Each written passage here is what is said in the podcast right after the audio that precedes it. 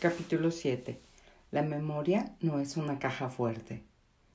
Hasta el momento, nuestro viaje nos ha llevado a mirar el espacio que hay entre las estrellas, a reconocer nuestra pertenencia al proceso inteligente de la vida, a descubrir el presente cercano.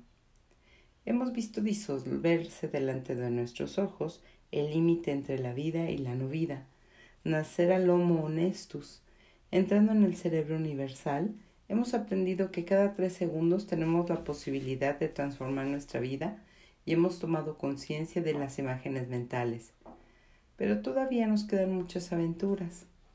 En la segunda parte de nuestro viaje visitaremos las catacumbas de la memoria, el mundo de los pensamientos, los sistemas de atención humana y descubriremos una nueva forma de ver la felicidad que nada tiene que ver con el dinero, el amor o la salud, asequible para cualquier persona. Ciudades y discos de Sabina. Comenzaremos esta andadura como nunca antes lo hemos hecho, siendo los participantes de un estudio. La metodología es sencilla. Debemos contar con un ejemplar de el libro que tu cerebro no quiere leer y programar la cuenta atrás del teléfono móvil a 10 segundos o pedirle a alguien, nuestro asistente, que cuente 10 segundos en el segundero de un reloj y nos avise cuando haya terminado el tiempo. Como argumento, para aliarlo, podemos asegurarle de que no le robaremos más de un minuto de su tiempo y además aprenderá algo nuevo acerca de su cerebro. Durante este intervalo de tiempo debemos decir en voz alta el mayor número posible de ciudades sin importar si hemos tenido tiempo de visitarlas o no. En cuanto acabe este párrafo, encontraremos un espacio en blanco para llevar nuestra cuenta, haciendo un palito por cada ciudad nombrada. Podemos llevar la cuenta nosotros o nuestro asistente. 3, 2, 1. Tiempo.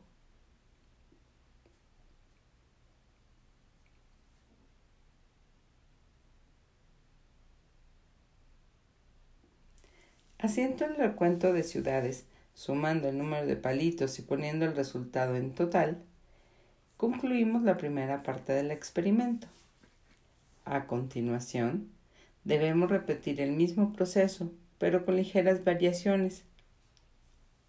En esta segunda parte no nos limitaremos a decir nombres de ciudades, sino que podremos nombrar cualquier palabra que nos venga a la mente siempre y cuando cumpla dos requisitos. Uno, que no pertenezca a un mismo grupo. No vale decir colores, ciudades o presentadores de televisión. Y dos, que estén fuera de nuestro campo visual. Si estás en una cafetería leyendo, no vale decir libro, plata, tazo o camarero. Dejemos volar la imaginación. El abanico de posibilidades es infinito digamos tantas palabras al azar como nos vengan a la mente. ¿Preparados? Cuenta atrás en 10 segundos. ¿Listos? Ya.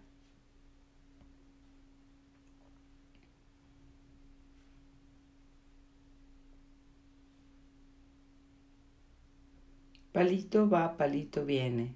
Tiempo. Ahora calculemos el número total de elementos aleatorios y analizaremos juntos los resultados. Sin importar las veces que repitamos el experimento con distintas personas, el número de ciudades supera con creces las palabras aleatorias. Un resultado, un resultado habitual suele ser 11 ciudades contra 6 palabras aleatorias en 10 segundos. ¿Y eso por qué? Para encontrar la respuesta debemos convertirnos en impulso eléctrico y, recorrer los procesos cerebrales que han intervenido durante el desarrollo del experimento. Una vez dentro, vemos cómo la intención de buscar una ciudad se traduce en un WhatsApp que la corteza cerebral envía al Wernicke, Wernick. Buenas, ¿qué tal todo? Necesito ciudades. Entonces el área de Carlos, Carl Wernick, da el chivatazo a la memoria Mirando en un monitor de neuroimagen, vemos cómo la corteza visual y el giro angular aumentaron su actividad antes de proponer Moscú.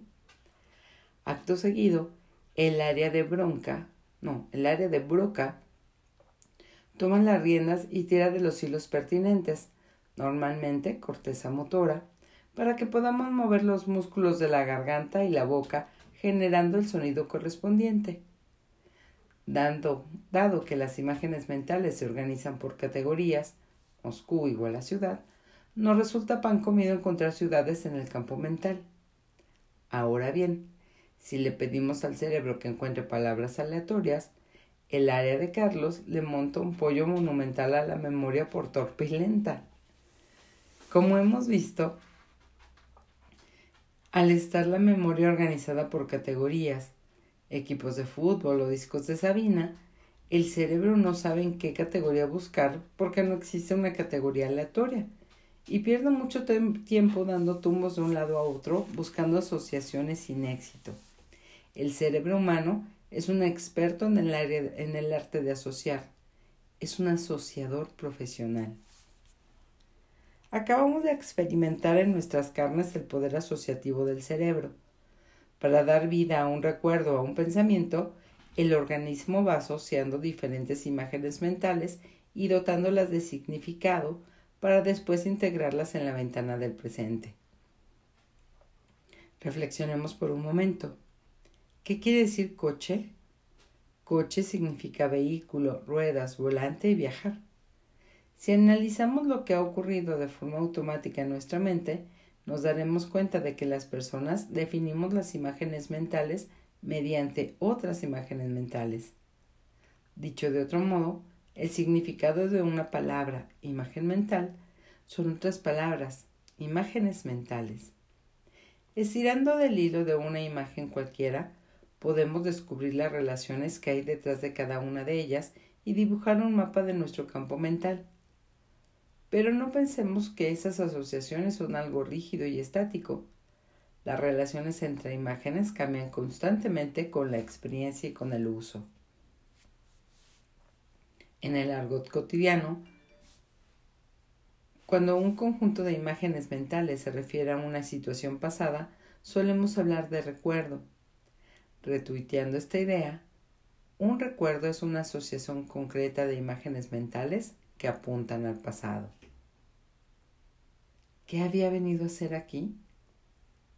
El mundo de los recuerdos está repleto de ¿qué había venido a hacer aquí? Primeros amores y despedidas. Según la neurología, los mecanismos que el organismo utiliza para recordar un número de teléfono o para reconstruir nuestra primera cita son totalmente diferentes. La memoria a corto plazo es la que nos deja paralizados como un mono cegado por los faros de un coche cuando llegas a la cocina y no tienes la más remota idea de qué habías ido a buscar. Mientras que la memoria a largo plazo se encarga de construir, de reconstruir cómo fue nuestra primera cita. La memoria a corto plazo tiene un tiempo de vida muy corto que va desde segundos hasta unos pocos minutos. Una persona sana es capaz de almacenar en su memoria a corto plazo alrededor de 5 unidades de información, es decir, puede leer con atención la secuencia O, I, M, P, O, S, M, N, S, R, E, H dos o tres veces y recordará con los ojos cerrados cuatro o seis las cuatro o seis primeras letras sin meter la pata. En el momento en que leemos la secuencia de letras anterior, la información llega por el nervio óptico y el tálamo el recepcionista del cerebro, en fracciones de segundo. Tras una charla relámpago, nuestro recepcionista detecta que esta información debe ser recordada y marca la extensión de los lóbulos sensoriales, los, los cuales evalúan la situación. Con su visto bueno, la información pasa a la corteza prefrontal. Si ponemos la mano enfrente, ahí la encontramos, donde entrará en el campo mental consciente. Este proceso nos gusta llamarlo memoria a corto plazo y es una herramienta fundamental para llevar con éxito una receta a la cazuela, tomar apuntes o guardar un contacto en la agenda del teléfono. Existen diversas formas de mejorar la memoria a corto plazo y poder recordar más unidades de información durante más tiempo. En este caso concreto, la forma más sencilla y efectiva pasa por convertir los símbolos en imágenes mentales más familiares y crear con ellos una historia. Si es divertida, será más efectiva. Transformando la O en una diana, la I en una flecha, la M en un comecocos o la P en un palo de golf, podemos recordar la secuencia de las letras anterior como un Érase una vez una diana en la que impacta una flecha disparada por un comecocos con un palo de golf. Gracias a esta simple historia, podemos recordar las primero cuatro letras sin despeinarnos. Ben Pridmore, un contable inglés que ha ganado repetidas ocasiones el The World Memory Championships, es capaz de memorizar el orden de 52 cartas de una baraja distribuidas al azar en 24,68 segundos siguiendo este mismo método. Chafardeando en Wikipedia sus récords mundiales, podemos ver el efecto de un aspecto primordial de la memoria con tan solo hacer un par de multiplicaciones y divisiones.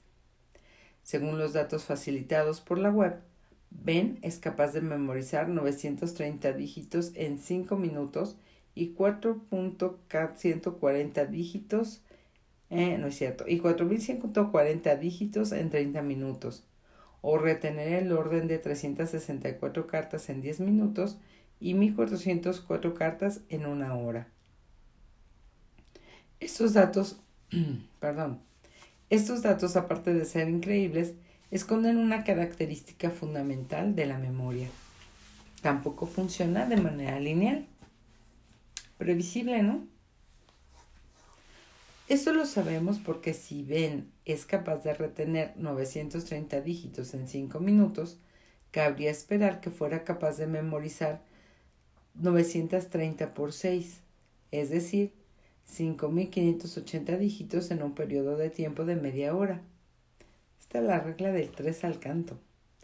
Sin embargo, solo es capaz de memorizar 4.140 dígitos. ¿Por qué? Principalmente se debe a las manías de la atención. Como veremos más adelante, la atención es el pegamento que fija el aprendizaje, una herramienta imprescindible tanto para la memoria como para generar la percepción de la realidad y se satura con relativa facilidad, lo cual hace descender el rendimiento general del cerebro. De una cosa no hay duda, a cualquier cerebro le pirra asociar. Basta con ordenar la secuencia anterior de las letras O, I, M, P, O, S, M, N, S, R, E, H de otro modo para recordar sin ningún tipo de esfuerzo los doce dígitos. ¿Estamos listos?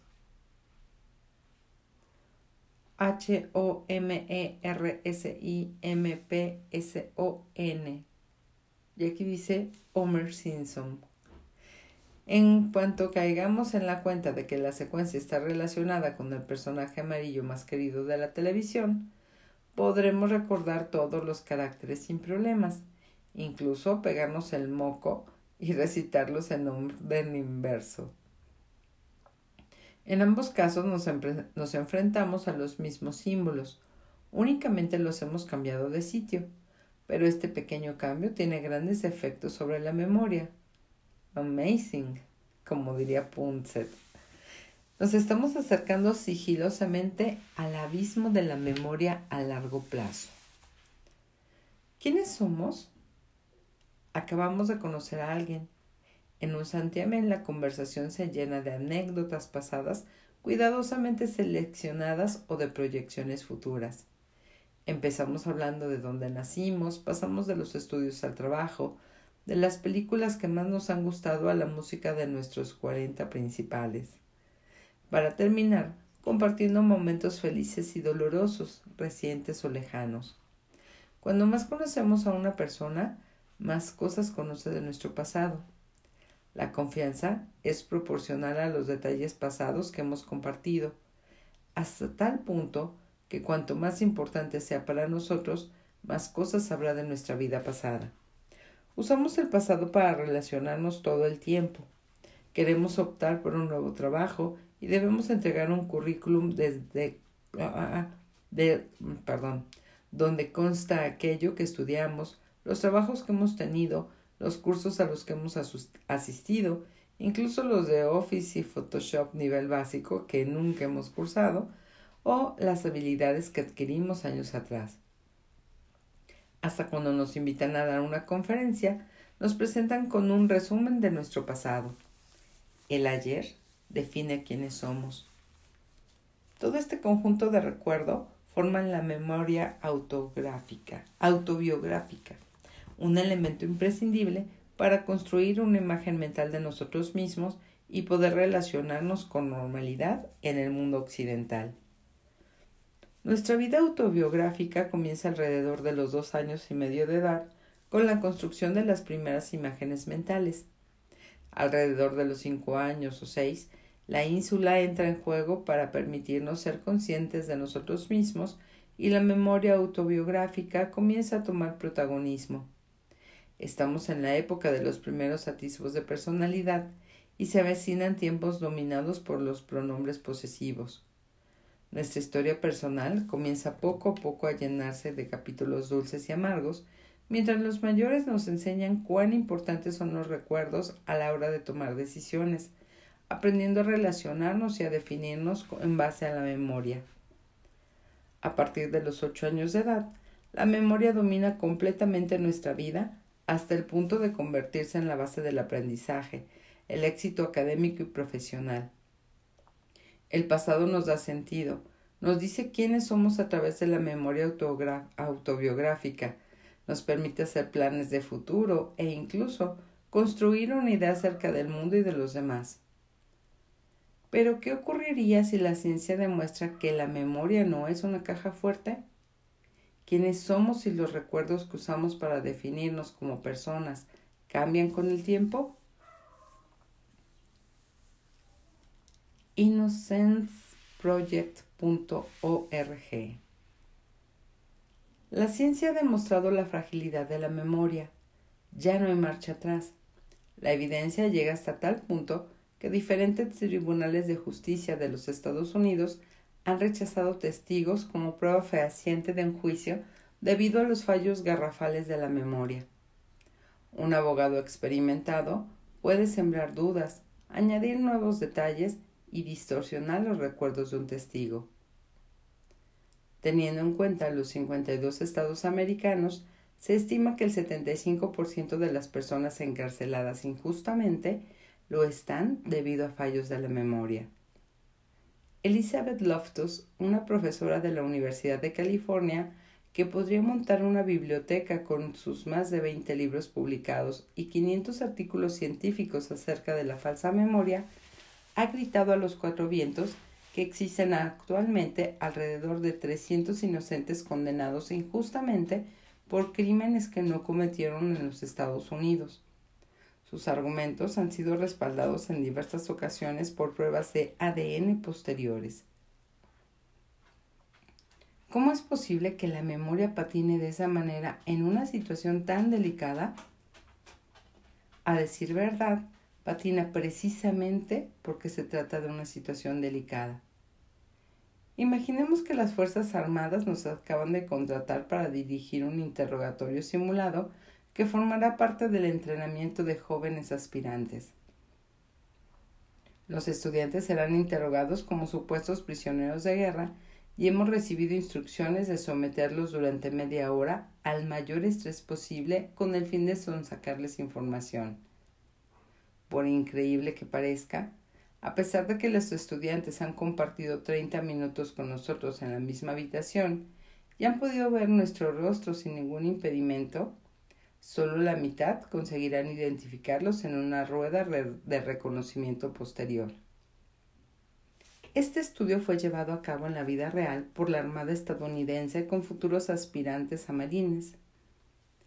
Esta situación de mucho estrés, ah, ah, ah, no, en situaciones de mucho estrés, el hipocampo, una estructura con forma de caballito de mar, encargada de integrar los recuerdos, se desconecta temporalmente debido a la presencia de cortisol, la hormona del estrés, dando lugar a grandes lagunas. Sin hipocampo no hay integración de recuerdos y sin integración de recuerdos en la ventana del presente, podemos equivocarnos estrepitosamente a la hora de identificar a una persona. La memoria no es una caja fuerte. Nuestro viaje apenas acaba de comenzar y ya hemos sido testigos de los deslices de la memoria. Ahora bien, esos fallos no se limitan exclusivamente a situaciones estresantes. Para entender cómo funciona la memoria, vamos a tomar la licencia de, insertar una experiencia en nuestra vida que nunca ha ocurrido.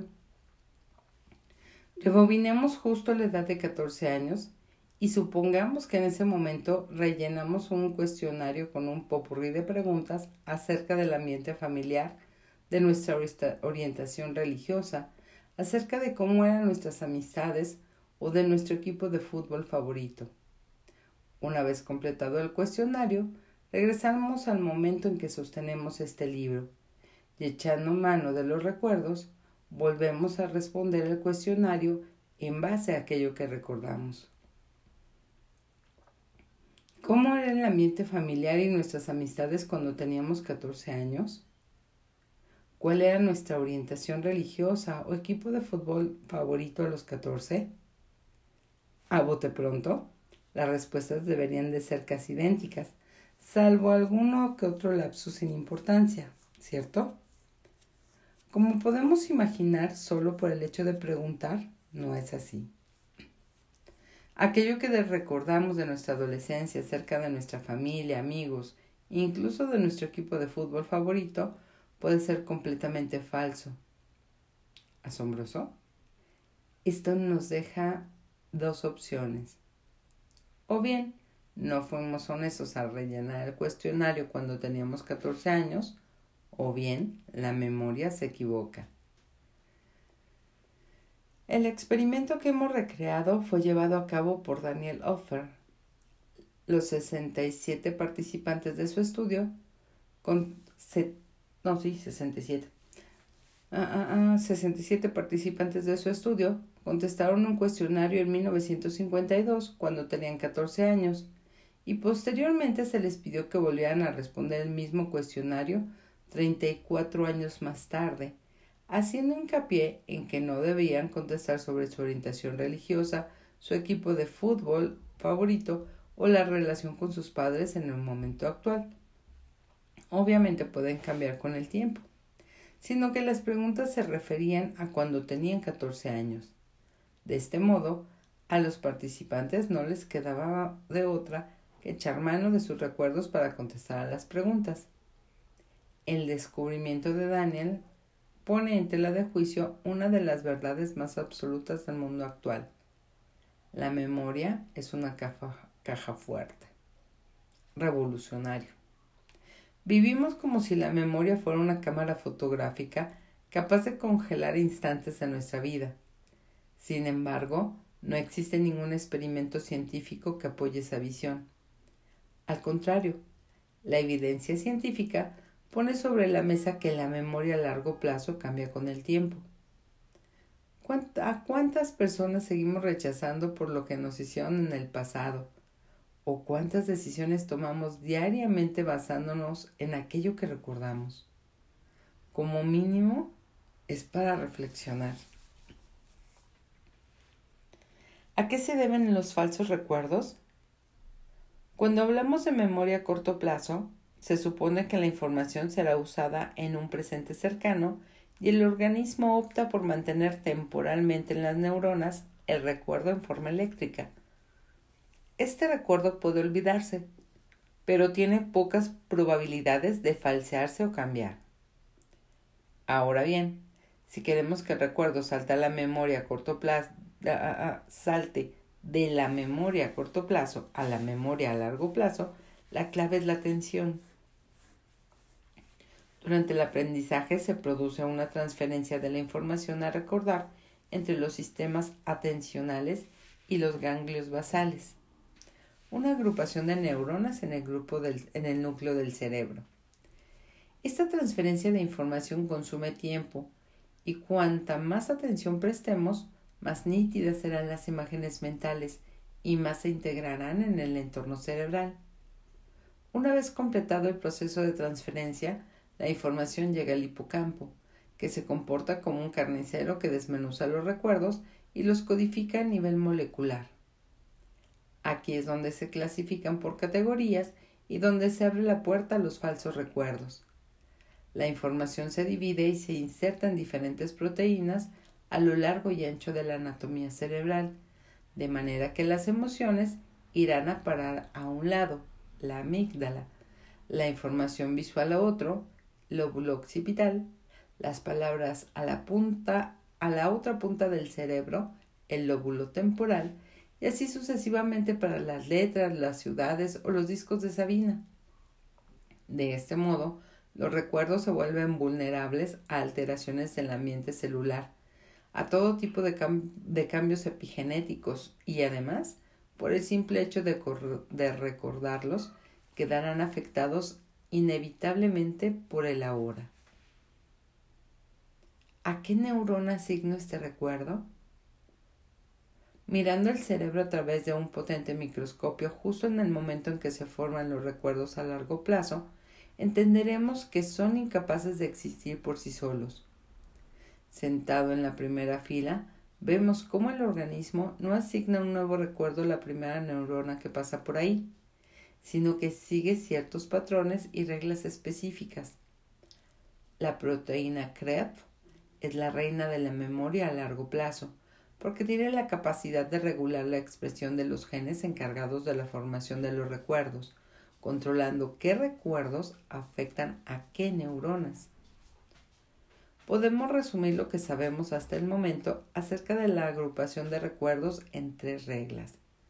La primera dice que una neurona con niveles altos de proteína CREP tiene más posibilidad de almacenar un recuerdo que otra, neurona con niveles bajos de CREP.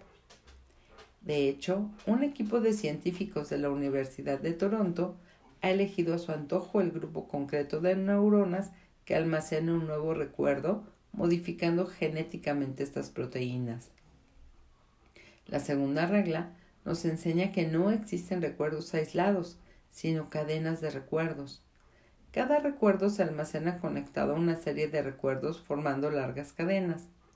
Esto hace que queden entrelazados los unos con los otros y cuando evocamos uno de ellos, automáticamente entra toda la cadena en el campo mental consciente. ¿Y con qué criterios se conectan?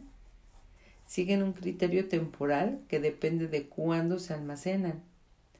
Dos recuerdos comparten el mismo grupo de neuronas cuando se forman en un intervalo de tiempo próximo. En la práctica, dos recuerdos generados el mismo día tienen más probabilidad de compartir grupos de neuronas que dos recuerdos almacenados en semanas diferentes. La regla de tres nos indica que es posible romper la conexión entre dos o más recuerdos sin que los recuerdos individuales se vean afectados. Como la mayoría de las personas de a pie no tenemos un laboratorio de optogenética en casa, podemos no, ¿Cómo podemos hacer si queremos romper la conexión entre dos o más recuerdos? Aplicando, como veremos muy pronto, la premisa de usar o tirar. Hasta aquí nuestra lectura de hoy. Bye. Hola, continuamos. El subtítulo que viene a continuación está con todas las letras eh, en desorden y lo que yo puedo leer es el cerebro modifica la realidad para generar un presente apetecible. Hemos llegado a un punto crucial. El objetivo del cerebro es ofrecer un presente apetecible. ¿Qué duda cabe? Pero al mismo tiempo nos descoloca saber que todos los recuerdos que nos definen como individuos cambian con el tiempo. Tenemos una base, varios experimentos y una teoría. Los mecanismos neuronales que velan por el buen presente son capaces de eliminar el punto ciego generado por el nervio óptico de la retina, de sustituir la realidad por una imagen mental, de alterar un recuerdo, de modificar el orden de un título para ofrecernos una hora con sentido, de imponer falsas sensaciones de felicidad e incluso olvidar ciertas experiencias.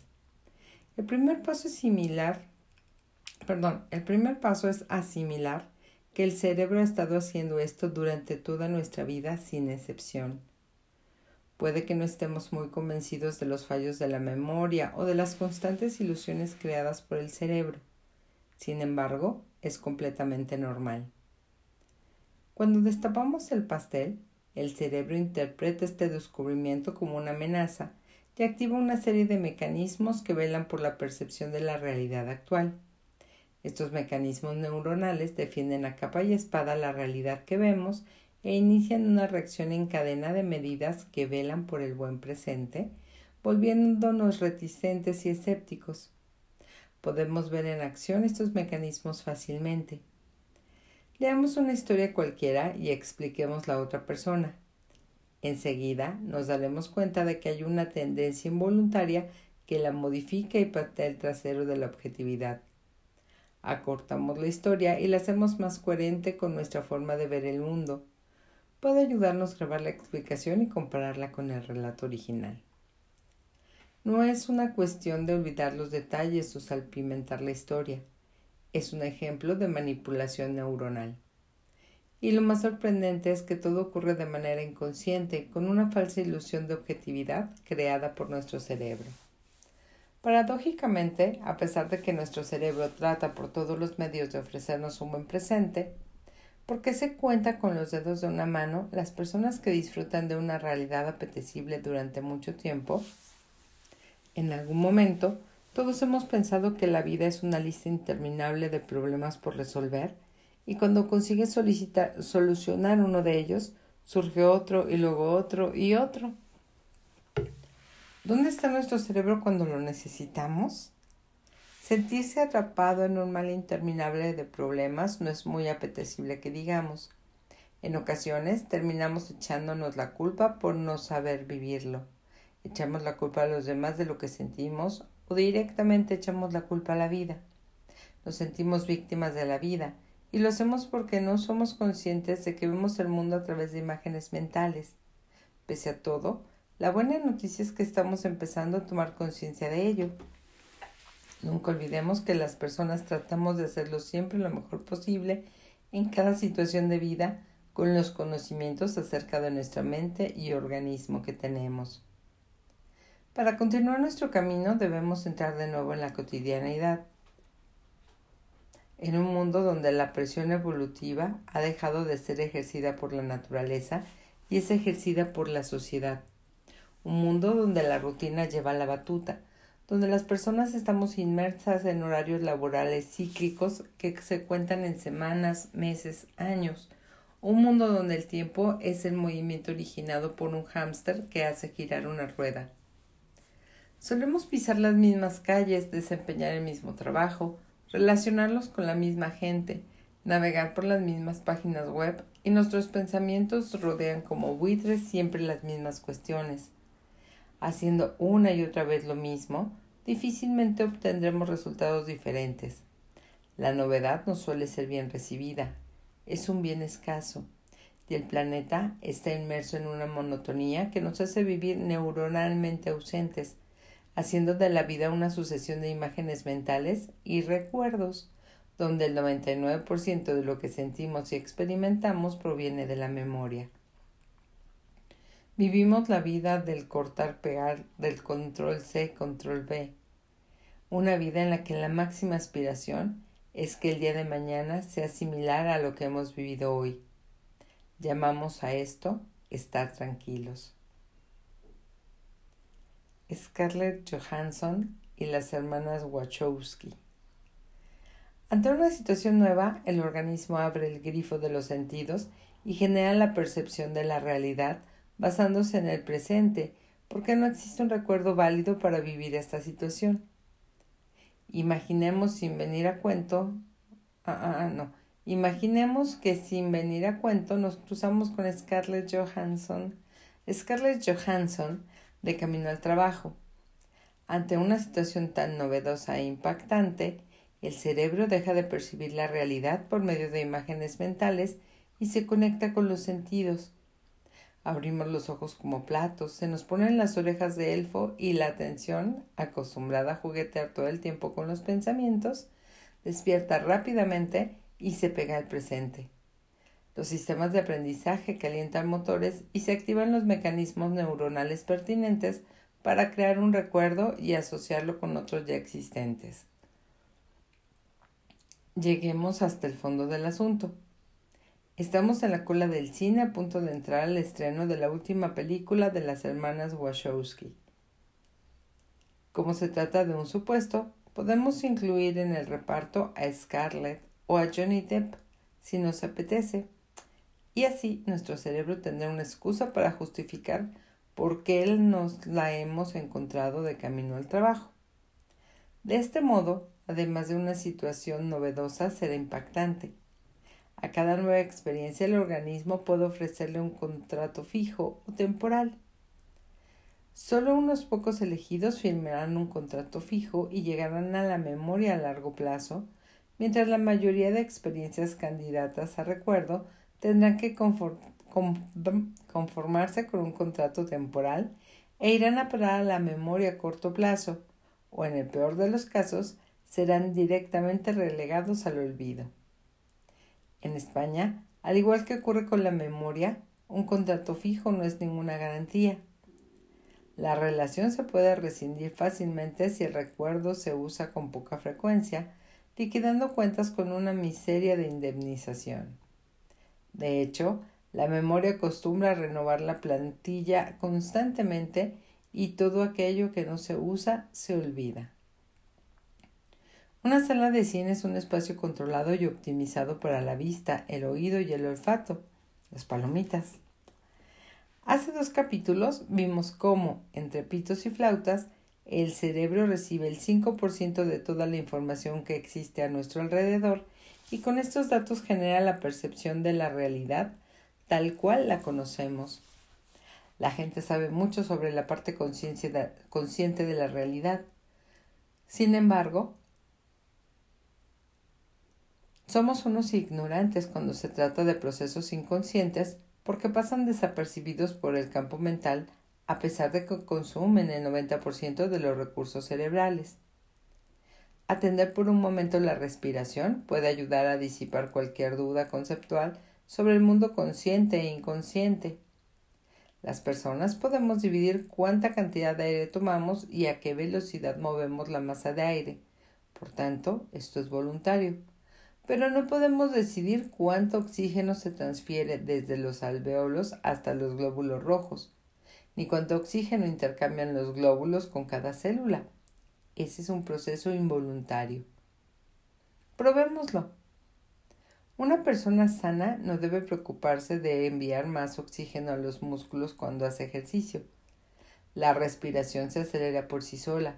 El pulso cardíaco hace ah, ah, ah, hace lo propio y todo se dispone para ofrecer la cantidad idónea de oxígeno. En los procesos involuntarios como generar saliva, orina, estornudar o bostezar, simplemente dejamos hacer. Mientras que en los procesos mixtos como la respiración, pensar, recordar o memorizar, podemos intervenir en pequeñas partes del proceso para regular cada aspecto particular. La atención es la herramienta que nos permite regular aquello que pensamos o recordamos. Mientras estamos sentados en la butaca del cine viendo la película, la atención debe enfocar a la pantalla y a los diálogos si queremos enterarnos de algo. Con la atención puesta en las ofertas de palomitas de Popcorner o en el incontrolable deseo de llegar a casa para seguir leyendo el libro que mi cerebro no quiere leer, no vamos a enterarnos de la película. Lo anterior, la atención, es clave para, que la, para el aprendizaje y la formación de recuerdos.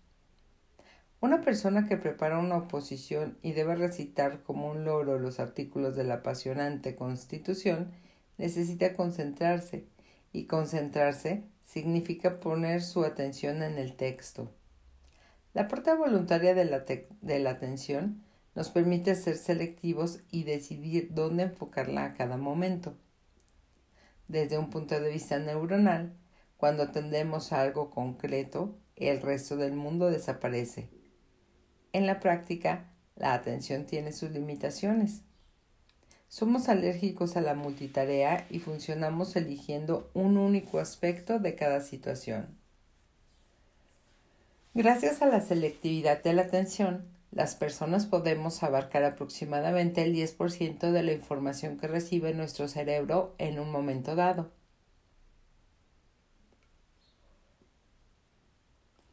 El resto se esfuma. ¿Sayonara, baby? De este modo descubrimos cómo la porción de realidad que usamos para fabricar un recuerdo es todavía más pequeña que la porción de realidad empleada para construir nuestra percepción. En números, si percibimos un 5% de lo que realmente ocurre en la sala y la atención solo nos permite quedarnos con un 10% de ese 5% de información percibida. Eso quiere decir que somos realmente conscientes del 0.5 de lo que está ocurriendo en una situación de vida. El resto de información, el 99.5%, no lo tenemos en cuenta de forma consciente a la hora de percibir la realidad. Reflexionando acerca de la implicación de los procesos neuronales sobre la creación de memorias, llegamos a la conclusión de que la materia prima con la que construimos el recuerdo es el 0.5% de la información existente en la sala de cine. Eso implica que el recuerdo más fiel que podemos llegar a tener alineándonos todos alineándose todos los astros representa el 0.5% de la realidad. O dando la vuelta a la tortilla, el mejor recuerdo del mundo mundial será en un 95.5, no es cierto, 99.5% falso. La imagen anterior puede ayudarnos a limar impurezas en la explicación. Supongamos que una hoja de papel representa toda la información conocida que existe en la sala de cine. Y de esta hoja nos quedamos con el 5% de información que somos capaces de captar a través de los sentidos. Podemos coger un folio y seguir el proceso. Siempre impresiona más tocarlo y verlo con nuestros propios ojos que leerlo. En este 5% de información captada por los sentidos, podemos encontrar la imagen del proyector, las voces, el sonido ambiental de la sala, las ganas de ir al baño y de comer palomitas, que es una sensación corporal. De este 5% de folio en blanco, vamos a seleccionar a su vez el 10% que más nos interesa, gracias a la atención. Leemos los subtítulos o nos fijamos en la expresión del protagonista, pero no estamos pendientes del acomodador o de si se está haciendo manitas la pareja del asiento de atrás. Esto nos lleva a recortar el 5% del folio y luego el 10% del papel resultante, obteniendo un diminuto trozo de papel que apenas representa el 0.5% de la información existente realmente en la sala. Este trocito minúsculo es el punto de partida para fabricar un recuerdo. Con esta diminuta porción de realidad, hemos creado el recuerdo de nuestro primer beso, del primer suspenso o de, de Forrest Gump. y nos presenta precisamente una imagen representando ese 0.5%. Nos encontramos en el preciso momento en el que el 0.5% de información de la sala llega al hipocampo para convertirse en recuerdo. El hipocampo es la estructura cerebral que hace de señoría de recursos humanos, perdón, que hace de señorita de recursos humanos encargada de entrevistar y seleccionar las experiencias que irán a parar a la memoria a largo plazo con un contrato fijo. Las primeras entrevistas consisten en detectar a los candidatos a recuerdos más originales, novedosos e impactantes. A pesar de lo que muchos podamos pensar, la novedad o el impacto no es una característica de las situaciones de vida, sino más bien el cada persona. La prueba es está, ah, ah, ah, la prueba está en que podemos llegar a convertir una situación de vida monótona y aburrida en novedosa, simplemente manteniendo una actitud abierta, honesta y humilde. El cerebro de una persona que cree saberlo todo echa mano de imágenes mentales con más facilidad y no alcanza a ver la realidad que hay detrás de esas imágenes. Serán densas y opacas. Conforme nos abrimos a aprender y a experimentar, las imágenes mentales se vuelven transparentes y cada situación de vida se convierte en una firme candidata, a la novedad. Tomar conciencia de cómo funciona nuestro organismo nos lleva a poner en tela de juicio cada una de las imágenes mentales que vemos, favoreciendo la actitud de humildad y honestidad. La mujer elefante. La película de las hermanas Wachowski está sentada en la sala de espera del hipocampo a punto de ser entrevistada. Por experiencia propia, sabemos que las personas de a pie no recordamos todos los detalles de una película ni tampoco el día y la hora exacta que fuimos a verla seis meses después del estreno. Lo más probable es que ni nos acordemos del título. En su lugar, suele quedar en la memoria una idea muy general, una breve hipnosis explicada con nuestras palabras y sentida con nuestro cuerpo. ¿Y para qué se complica tanto la vida el cerebro? Podríamos recordar cada detalle de la película sin más. Aunque pueda parecer una apreciación estúpida, en realidad no lo es tanto. Con la bata de científicos puesta, Podríamos teorizar que para recordar con pelos y señales cada segundo de los 90 minutos que dura la película, necesitaríamos una memoria de elefante y tendríamos que comer 15 veces al día para hacer frente al elevado consumo energético. Sin embargo, existen personas con memoria de elefante que no se pasan el día delante del plato con un tenedor en la mano. El cerebro de una persona con memoria de elefante sigue consumiendo unos 20 vatios. En términos de energía, no importa si tenemos una memoria normal o una supermemoria. Algo sorprendente si olvidamos que la vida no es lineal. Si hay personas que tienen una supermemoria, evolutivamente esto es posible, y no, no consumen más energía de lo normal, entonces, ¿por qué no tenemos todos una supermemoria? Principalmente por dos motivos. Uno, tener una memoria prodigiosa hace que el cerebro pierda la capacidad de generar un presente apetecible, porque no puede manipular los recuerdos a su antojo. El mundo que percibimos pierde coherencia y sentido. 2. Necesitaríamos el mismo tiempo que dura la experiencia original para recordarla. ¿Y se puede saber qué día antes hacemos mientras estamos 90 minutos volviendo a ver la película en nuestra mente? La realidad quedaría totalmente eclipsada por el recuerdo y la probabilidad de ser atropellados por un carro mientras cruzamos la gran vía se dispara. Parecería que se nos ha abducido, ah, ah, ah, parecería que nos ha abducido un extraterrestre. Andaríamos absortos y con la mirada perdida. Además, la idea se volvería todavía más inviable si la teletransportamos a la época de nuestros antepasados. Mientras un grupo de Homo sapiens sapiens recuerda el festín de hace unos meses cocinando un mamut, se convierte en carne de cañón para cualquier depredador durante las próximas horas. Su atención está puesta en el recuerdo, en cada detalle registrado en la memoria y otro mamut podría aprovechar la coyuntura para tomarse la revancha. Existen personas capaces de dibujar con precisión milimétrica la panorámica de una ciudad tras observarla durante 20 minutos.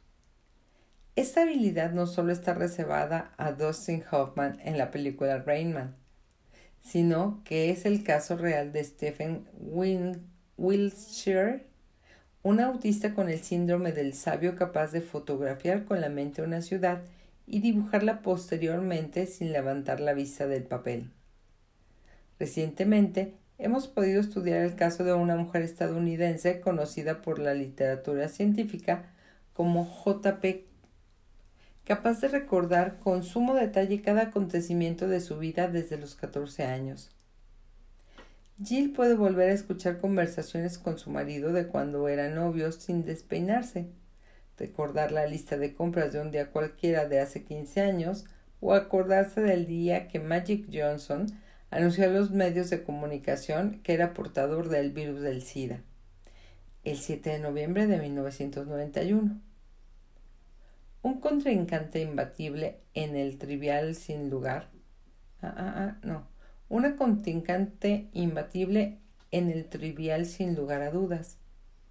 Aunque puede parecer un don, nuestros argumentos tendrán siempre la razón, algo que deseamos por encima de todas las cosas con nuestra pareja, o podríamos usarlo para ganar el bote del pasapalabras.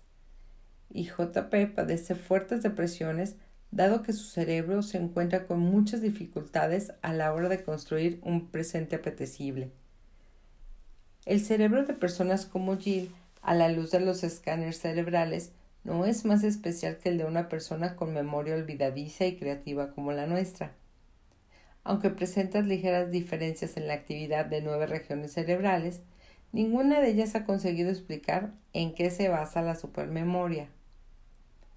De un modo u otro, Daniel Offer y otros muchos investigadores hemos llegado a la conclusión de que el verdadero sentido de la memoria no es recordar fielmente la realidad, Dado que los seres humanos somos capaces biológica y neuronalmente de disponer una memoria casi perfecta, como demuestra el caso de las personas como Jill, llegamos a la conclusión de que la supermemoria no es la opción más apta para el Homo honestus, y simplemente por eso no ha sido elegida por la selección natural. La posibilidad de tener una memoria de elefante está ahí, pero de algún modo no es la mejor opción para cumplir nuestro propósito en el proceso de la vida, algo que puede resultar extraño desde una visión lineal. Hasta aquí dejamos lectura hoy. Bye.